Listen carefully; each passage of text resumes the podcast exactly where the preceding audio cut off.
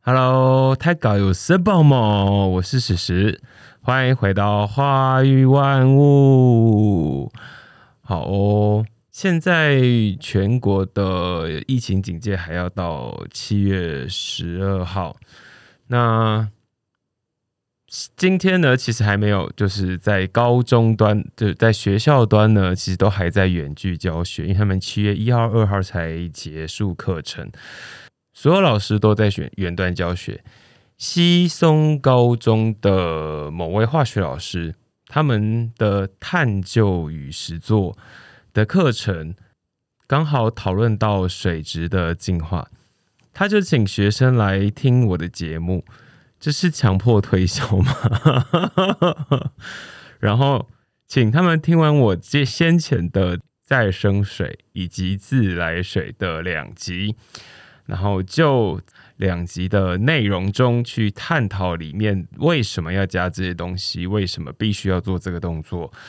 好，这是第一个工作，这是第一个工作。然后再去听听其他集有关化学相关的，并从其中找到问题来问我。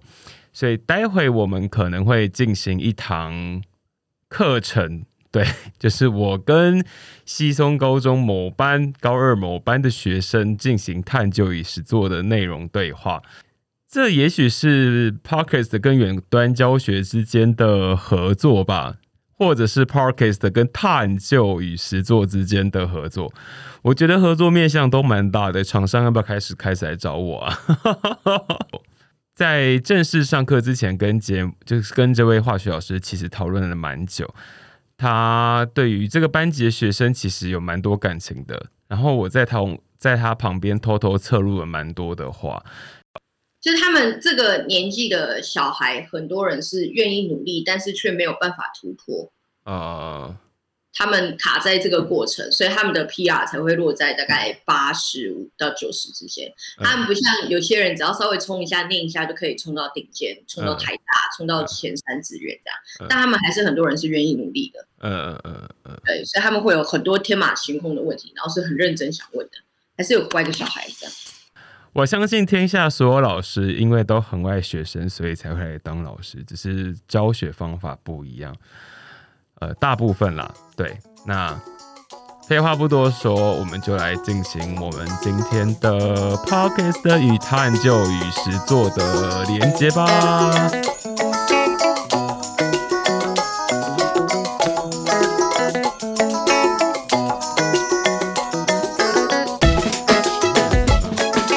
有声音了，现在有声音了。好，嗨，大家好。嗨，你好。嗨，你好，Hello，嗨嗨嗨，大家好，好来，那上次各位同学，你们大概有听一下我们花语万物的节目嘛？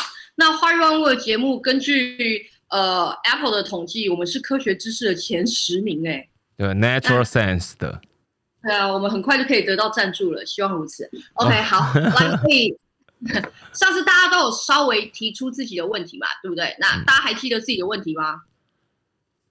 杨木恒，你还记得你的问题是什么吗？可以帮我提一下吗？就是说，为什么为什么不去当 YouTuber，要当 Pod Podcaster？好，就是我本来想回答你说的，为什么不问我说要不要去卖鸡排？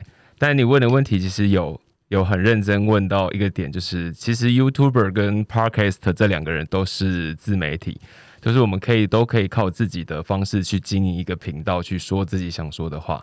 那我觉得我在说话的方式可能会比在拍动画的方式更吸引别人，所以我想要把这个东西回归到最最原始。我们不是只有，就是我们有五官嘛？我希望它可以只剩下听这件事情会比较，大家专注力会比较好。也许我可以在这里面做更专注的讲一件事情，所以我就决定做 podcast，没有做 YouTuber。于承翰在在。好，余承汉，可以帮我说一下你上次的问题吗？啊，哦，就请问你做一集 podcast 要什么流程啊？要花多久？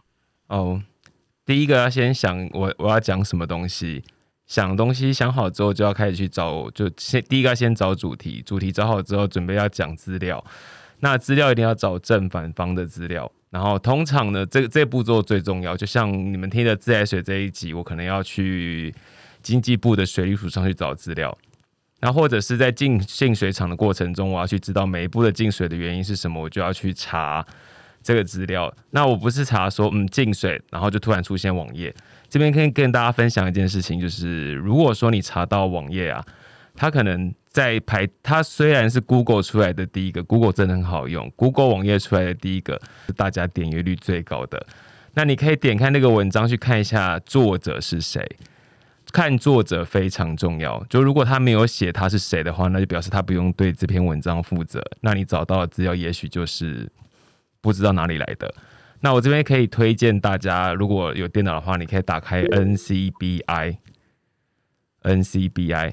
这些我把它叫做参考文献，有参考文献当做背景之后，我会比较敢去讲说我今天要讲的主题内容，因为我是参考了参考文献是是从哪里来的，然后就可以跟别人讲这件事情，然后决定好内容，然后找到资料之后再去 run 一下要怎么样去发想一个故事，然后怎么去完成一个节目这样子。大概还要录音，录音大概会录，像假设录三十分钟的，听到你们可能听到三十分钟，我可能会讲了四次吧，就我可能自己在在录音室，我自己可能会讲一次、两次、三次、四次，可能到第四次这一次我觉得 OK，我再回去做后置，后置大概需要六小时，所以整个操作完大概一集需要十二个小时超过。哇，所以录一集需要十二个小时，那你的？十二个小时等于我大概最后剪辑下来可能只有二十到三十分钟，对不对？对对对对。所以那十二个小时就是你重复，然后剪辑，然后重念这一段这样。可是你本来是有搭档的啊，所以你的搭档就变成要跟你一起重复十二个小时吗？就是我们那个时候是分工合作，就是他他是那个他他念行销，虽然他也是念化学系的，但是他后来去念行销。他就专门在负责经营粉丝啊，经营这些事情，然后我就负责去做后置的这个工作，所以我们两个本来是分开两个事情做的。嗯，了解，谢谢。好，然后呢，下面有同学问你说，那你怎么决定你们一集的主题？你怎么去想？还是就是你先随便看到一个参考文献，然后你就决定我要做这个这样？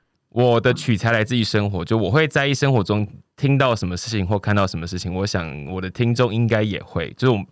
其实应该说，自媒体就是这样子，就是你自己在训练你的听众。就我如果今天想要对这个主题有兴趣，表示他们就应该要对这个主题有兴趣。他们没有兴趣，他们就不会点进来听。这个我们在后台都会看到。我们如果说讲什么主题，大家就嗯没有兴趣，那讲什么主题大家就会有兴趣。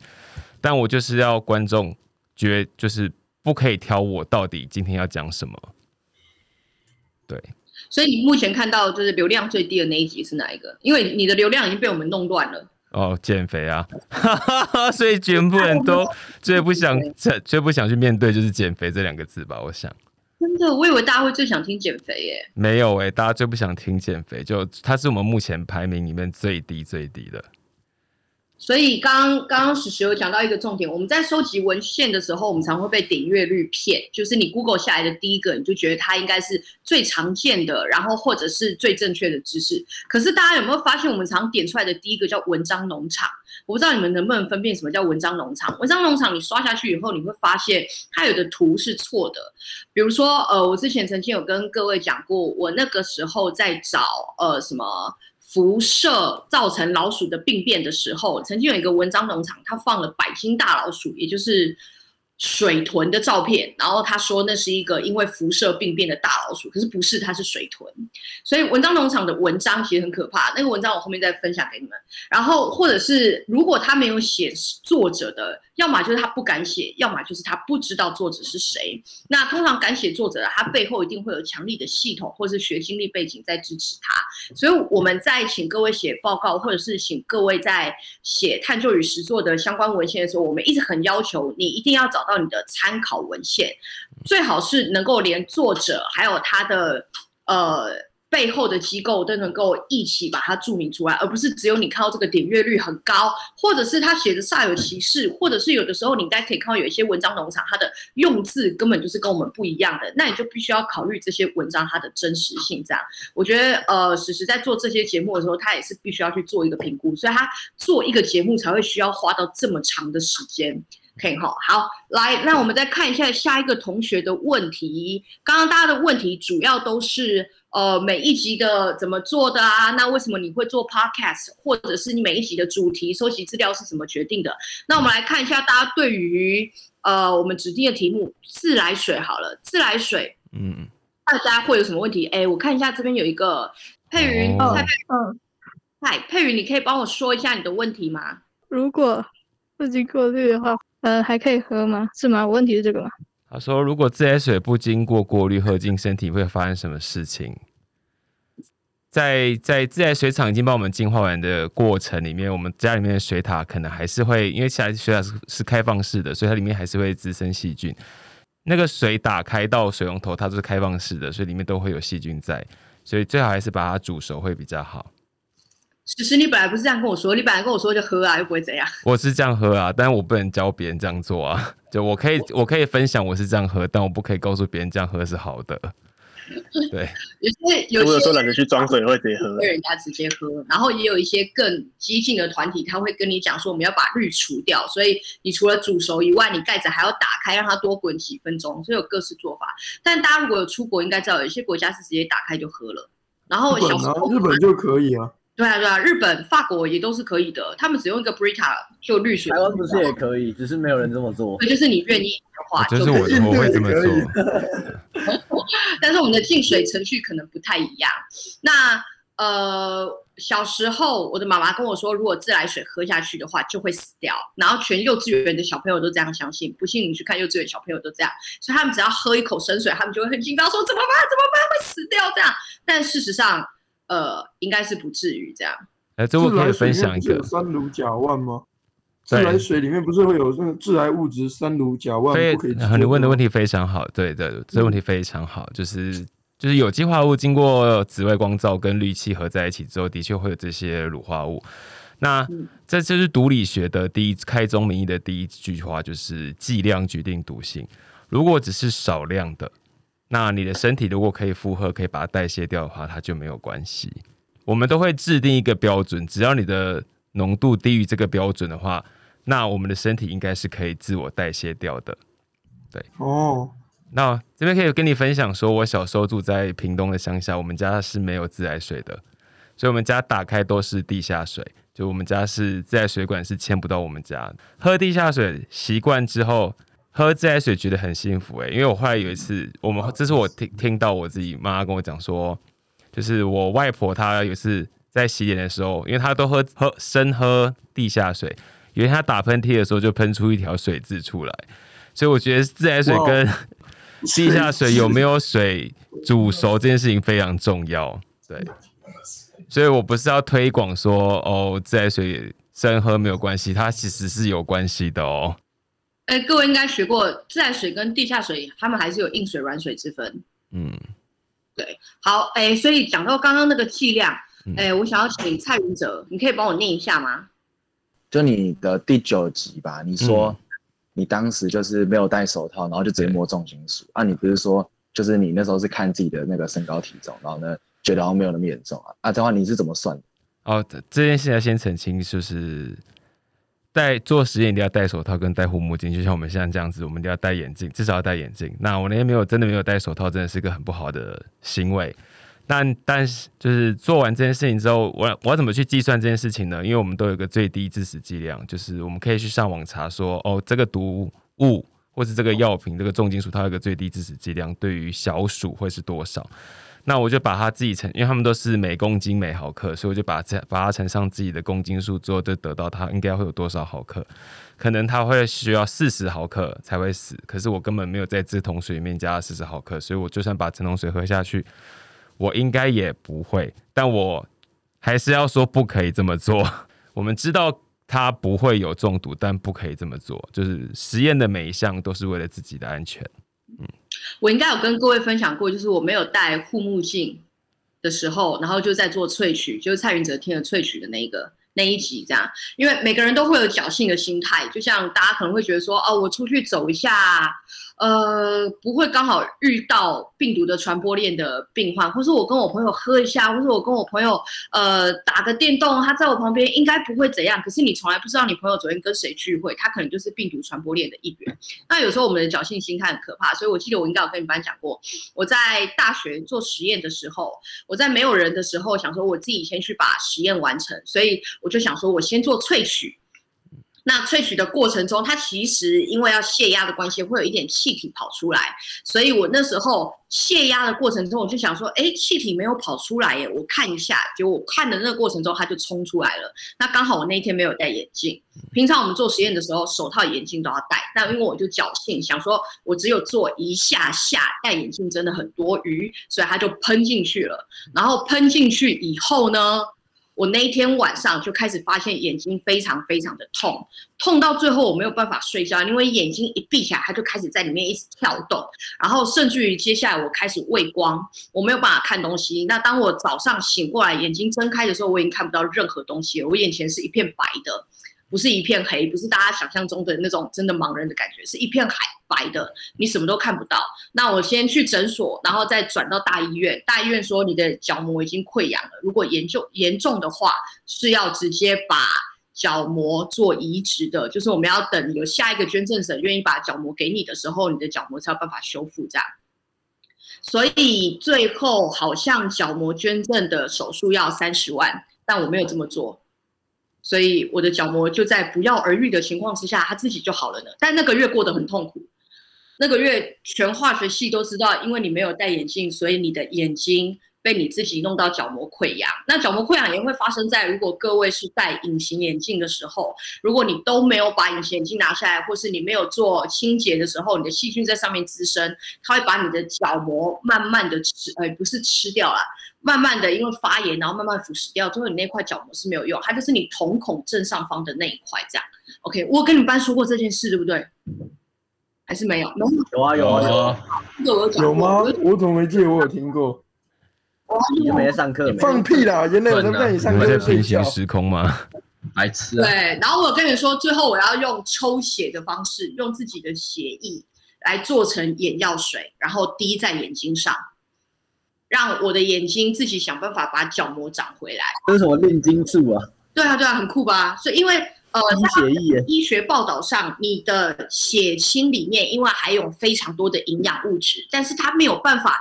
自己跑到你的角膜那边去，让你长出来。所以我们用抽血的方式，而且因为抽你自己的血比较不会排斥，就是把你的营养直接保留回你的角膜。所以大概花了一两个月吧，然后最后还是有开刀，但不是做角膜移植，最后是开刀，有点像是做近视手术一样，他用镭射把你那个角膜长出来多余的、没有意义的，就像你的。眼镜有时候镜片上面可能有磨伤，那你新长出来的角膜就是那样，所以他就要用镭射把它刮掉，这样。所以千万不要心存侥幸，那次才知道原来看不到东西是一件这么可怕的事情。可以哈，好来，然后我们看一下下一个同学的问题是，诶，许宁祥在吗？嗨，许宁祥，你给我重复问了一二三四五遍同一个问题，来，许宁祥。你可以帮我问一下你的问题吗？忘记深刻。可忘记我问什么？你忘记你问什么？你打一模一样的字。哦，他现在比较小声，他应该听不到了。来，许宁祥，哦，他声音比较小声，小声到听不到，对不对？好，来，那我帮许宁祥念。许宁祥他的问题是，除了柠檬撞奶，他也有听萃取那一集。除了柠檬撞奶，还有什么水果可以和牛奶形成胶体溶液？老师，你再帮他们复习一下胶体溶液可以。就是我们的咖啡啊、牛奶、豆浆，他们就是没有办法经由过滤，他们的颗粒半大不小，就他们有点大会挡到你的光，他们没办法让光折射，他们不没有办法让光折射哦，是折射，就是他们又没有办法透过滤纸，所以你没办法把牛奶滤成是奶粉跟水，所以那是胶体容易的一种。那我们牛奶就是个很标准的交易容易，那它可能遇到了电解质，它就会因为有电解质去帮忙中和它的电性之后，它就会凝聚。那那个动词叫做凝聚哦，不可以写沉淀或是其他的动词。Anyway，就是凝聚起来。所以刚刚同学问说，请问如果用柠檬的话，有没有其他东西？所以重点在于有没有电解质嘛？所以你可以看看你的水果里面哪些这个问题，你问的时候就可以去。做实验啦，因为你已经探究一件事情，就是哎呦。我发现柠檬可以去跟牛奶发生反应，那我是不是可以接下来可以试试看其他水果？也很欢迎你去做这件事情。就是如果你加在把其他水果加在柠檬汁、加在牛奶里面的话，发看可以看它发生什么事情。这样回答你的问题吗？因为我很好奇的是，牛奶本身就胶体溶液了，它为什么想？所以你可以自己做一次实验。如果有一天我们回学校，我可以让我可以给你烧杯，你自己准备柠檬去撞奶，试试看。你们把酷吗？会凝聚，凝聚。它会，因为我好像有看过那个实验，然后它变成像果冻的东西。不是酸类跟电解质都可以，嗯嗯嗯，也可以啊。都讲不是吗？嗯哼，我记得。哇，我好感动哦！你们都有听哎。对啊，你们你们你们其实在家没事可以自己拿醋就可以做看看了。你醋去加牛奶，你就会靠凝聚了。嗯，他说不建议啊，会被妈妈打。他说被妈妈打，怎么会让妈妈看到呢？你怎么可以教小朋友做坏事？都在家，他现在都在家。哦，大家都在家吗？好，来许博威，许博威对那个史实的客家话非常有兴趣。为什么会有兴趣啊？就是我觉得讲客家很酷啊。哦，可是大家现在不是从国小开始就要学学母语吗？选修没有吧？那是选修。选修，我小不都就比如说，如果你要考证照之类的，才会去哦，我没有选择要考证照，是我小只有闽南语，没有客家。哦，是哦，因为我们国小的乡土教材好像有教教河洛话或教其他的。啊，我自己是因为刚好生长在屏东的客家乡村，所以我从小就会，应该说我的母语就是客家话。那我其实有一很久一段时间讲客家话的时候，会有一些讲国语的时候会有一些客家乡音。但我就尝试把那些乡音就讲到不见，但我没有听过客家乡音耶。客家乡音你没听过？没有，真的没有。就是客家人会发不出那个啊，就是我们会说蝴蝶，对不对？可是客家人会发摩擦音，咬住下唇说蝴蝶。哦，那个就是哦。对对对对，那不是台湾国语哦，那个是福啊，虽然那是一也是一种台湾国语，就是反正这种国语存在在台湾都叫台湾国语。对，他呃，闽南人如果发的话，他会发成蝴蝶。对，大家会不太一样。客家人的声音会不太一样，客家人是蝴蝶，然后闽南人是蝴蝶。对啊，蝴，你去听，所以闽南人会说花财。哦。他们的喝跟喝不太会发，所以你在普兴或者是竹东那一带，比如说你们去那个前一阵子有。柿子的果干的那个柿子的农场嘛，你在那边就可以听到很多客家乡音，还有美浓、屏东那边也会听到很多很明显的。那有一些客家人，竹东的你还会听到他的 U 跟 O 不会分，嗯，所以我应该有跟你颁奖过，打球跟打球不太一样的。对对，我在中立的时候也是打球他们是不太一样的音。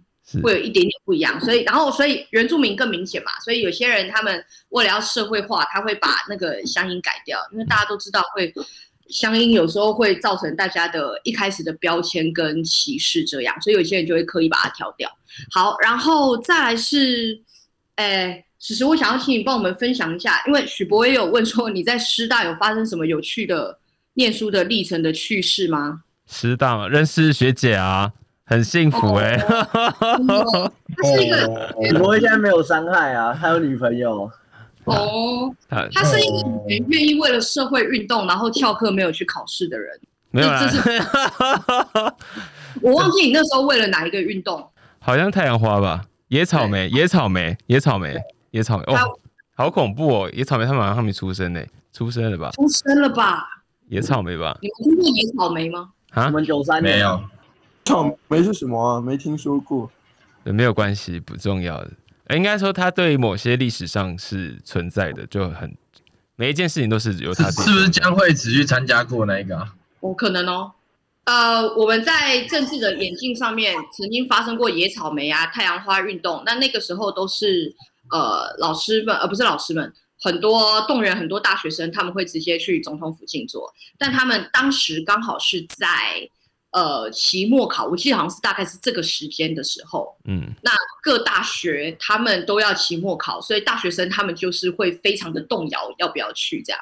那像我就是很难，我就决定留下来考试。嗯，然后此时他就很义愤填膺的说不行，跟教授说我要去静坐这样。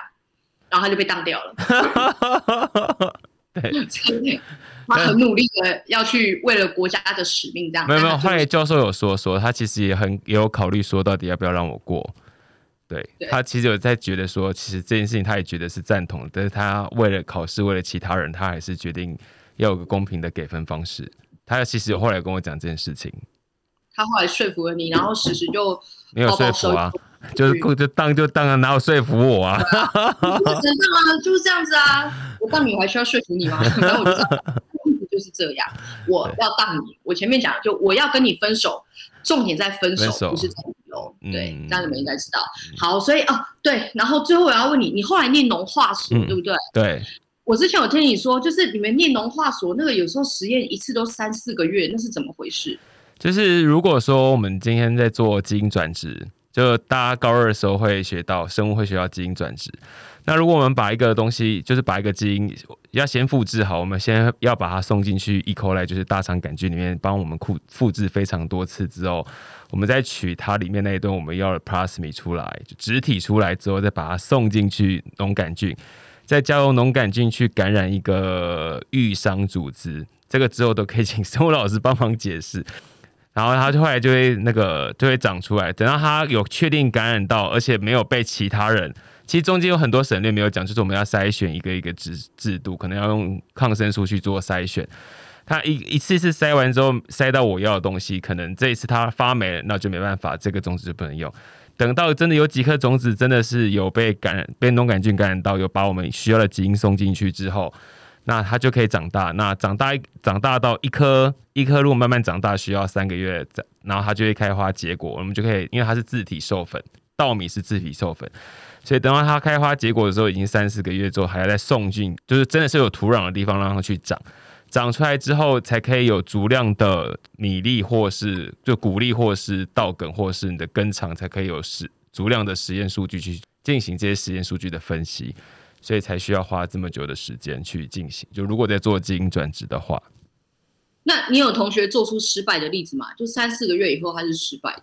有，因为他可能接了一个很长很长很长的基因，老师可能要他接一段、两段、三段、四段的基因，他接完了，大概就花了两个月。三个月，然后接完之后送进去的时候很不顺利，因为太长了，就是就是那段基因太长，然后他没办一直没办法送进农杆菌身上去，所以他后来就重复做好几次做不出来，他有点崩溃，他就后来就有点不太想做这件事情了。对，还有跟老师讨论说可不可以做短一点点，他其实也想毕业，他只是说可不可以做短一点，所以就一次接这么多基因在身上，我们也不知道会发生什么事。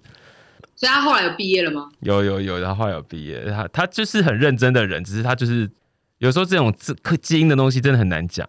哦，对，我最后要问你，就是呃，你念过化学系，也念过农化所，对，你觉得这两个有什么差别？哦，化学系还是一个很讨论科学，你会说化学物质，但你不会说物理物质。可是化学讨论是一个物质性质的科学，那你物质性质，你知道这个性质之后，你怎么可你可以怎么应用？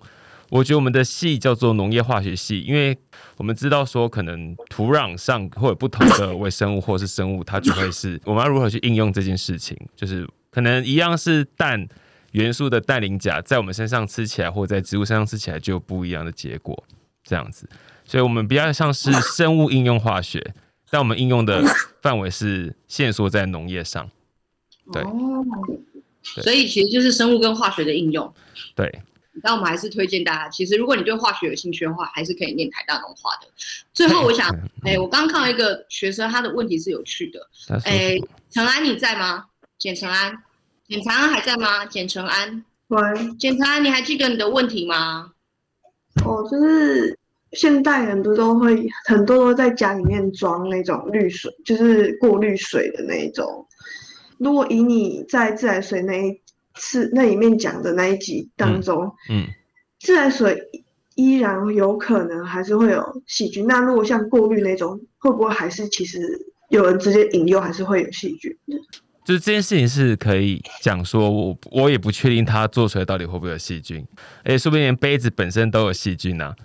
你的杯子不是放在无菌操作台，你的生活中一定就是一个开放式的系统，到处都会有细菌，包含到你的呼吸道、你的皮肤、你的手上都会有。所以，我们每天回家都要洗手，原因就是这样子。就是摸到任何东西，像我们现在很怕说出去外面摸到什么东西可以把病毒带回家。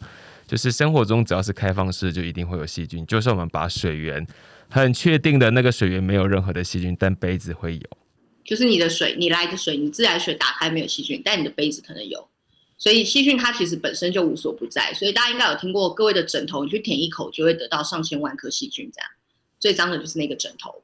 然后马桶水可能都比你的枕头还要干净，或者是比你的杯子上面的细菌数还要来的少，这样。嗯，对。OK，好，来，那呃，我们今天上课的时间差不多了。我想要问，有没有同学想要自己自发性的问问题的？那我可以问一下刚才那个那种感觉那个？好，可以啊。说，就是呃，之前有稍微看过一些就是相关的影片，然后就是农杆菌这种东西，不是说可以做成生化武器之类的。那你们在做实验的时候有什么是比较需要小心的，或是在接触的时候有什么特别的地方？啊，我我是农杆菌吗？农杆菌可以懂。农杆菌有分很多种菌株，我们的菌株已经去除掉绝大多数会会治病的那个基因或是那个蛋白质。那它这个农杆菌，它就只剩下会把它的素，就是它注就注入到植体身上需要的东西，那个基因留着，其他都其他都已经去除去除掉了。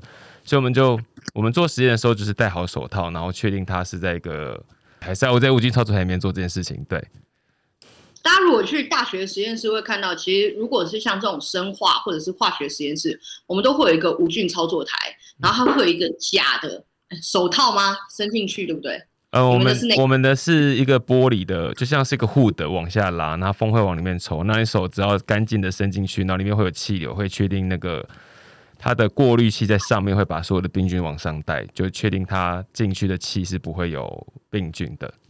嗯哼哼，对，但也会有不小心感染的风险。其实每个实验室都有出现过。对对对对，你记不记得我们的 SARS？其实它就是在实验室，台湾第二次感染的时候。被感染的是一个国防部的人员，他就是在 SARS 的实验室不小心被感染的，所以你在那个操作上有一点问题的时候，还是会被感染的。所以大部分这方面的科学家他是很注意那个通风条件，还有在无菌的环境下的操作操作过程的。这样 OK，好，大家还有其他问题吗？如果没有，我想问就是那个他那个你的观众年龄群大概是在出社会之前比较多，还是出社会之后的人比较多？那你要猜猜看吗？出社会后的吗？为什么？感觉学生听这个感觉还好，听这个还好是指什么？不是，可是我是觉得讲还不错。你不可以前后吗？大部分会是在跟我，应该说我的客群大部分是二十八岁到三十四岁，对，二十八到三十四最多。然后跟英文老师差不多。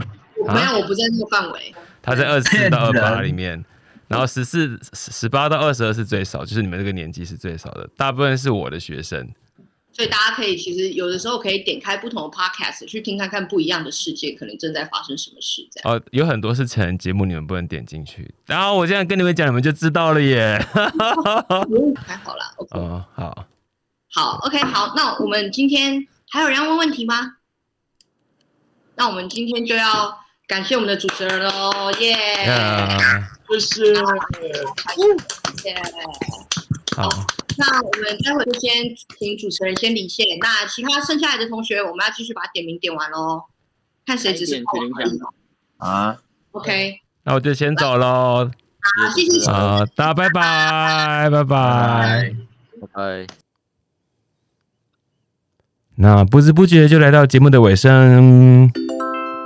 为什么跟别人节目、跟别人远端教学还有节节目的尾声？再听一次节目的尾声。好，那我们来到节目尾声就要再讲一句客家话。哇，到底来那么多客家话可以讲？好，我们客家话其实有一句话说：如果小朋友他不读书哦，好了，我真的说，就是以前人就是万般皆下品，唯有读书高。但现在时代不一样啊，就三百六十行，行行都可以出状元。就是就是，如果说学生没有读书，就好像没有张开眼睛，就好像没有办法看清楚这个世界。这个世界那么在路上的每一道风景都看不到，所以它叫做自踢唔突熟，后必莫木竹，就是学生啊，字梯，嗯，突书就是不读书，后笔好比是某木竹，没有眼睛哦，眼睛我们客家话叫做木珠，木竹就是没有读书，就好像没有办法开启那个大门，让你去看见这个社会有多么的，这个世界有多么的美好，就是它的。一草一木啊，一花一树，它都是这么的美，或是人跟人之间相处，其实就是这么的愉快。呃，不一定了。好，对，所以再说一次哦，字体唔突熟，后笔某木足。好，今天的节目就到这里，希望你喜欢，觉得这个 podcast 与远端教学，或者是 podcast 与。探究与实作的连接是个不错的开始。那如果你喜欢这个节目，欢迎脸书以及 IG 搜寻“话语万物”。我是史实，我们下次再见，拜拜。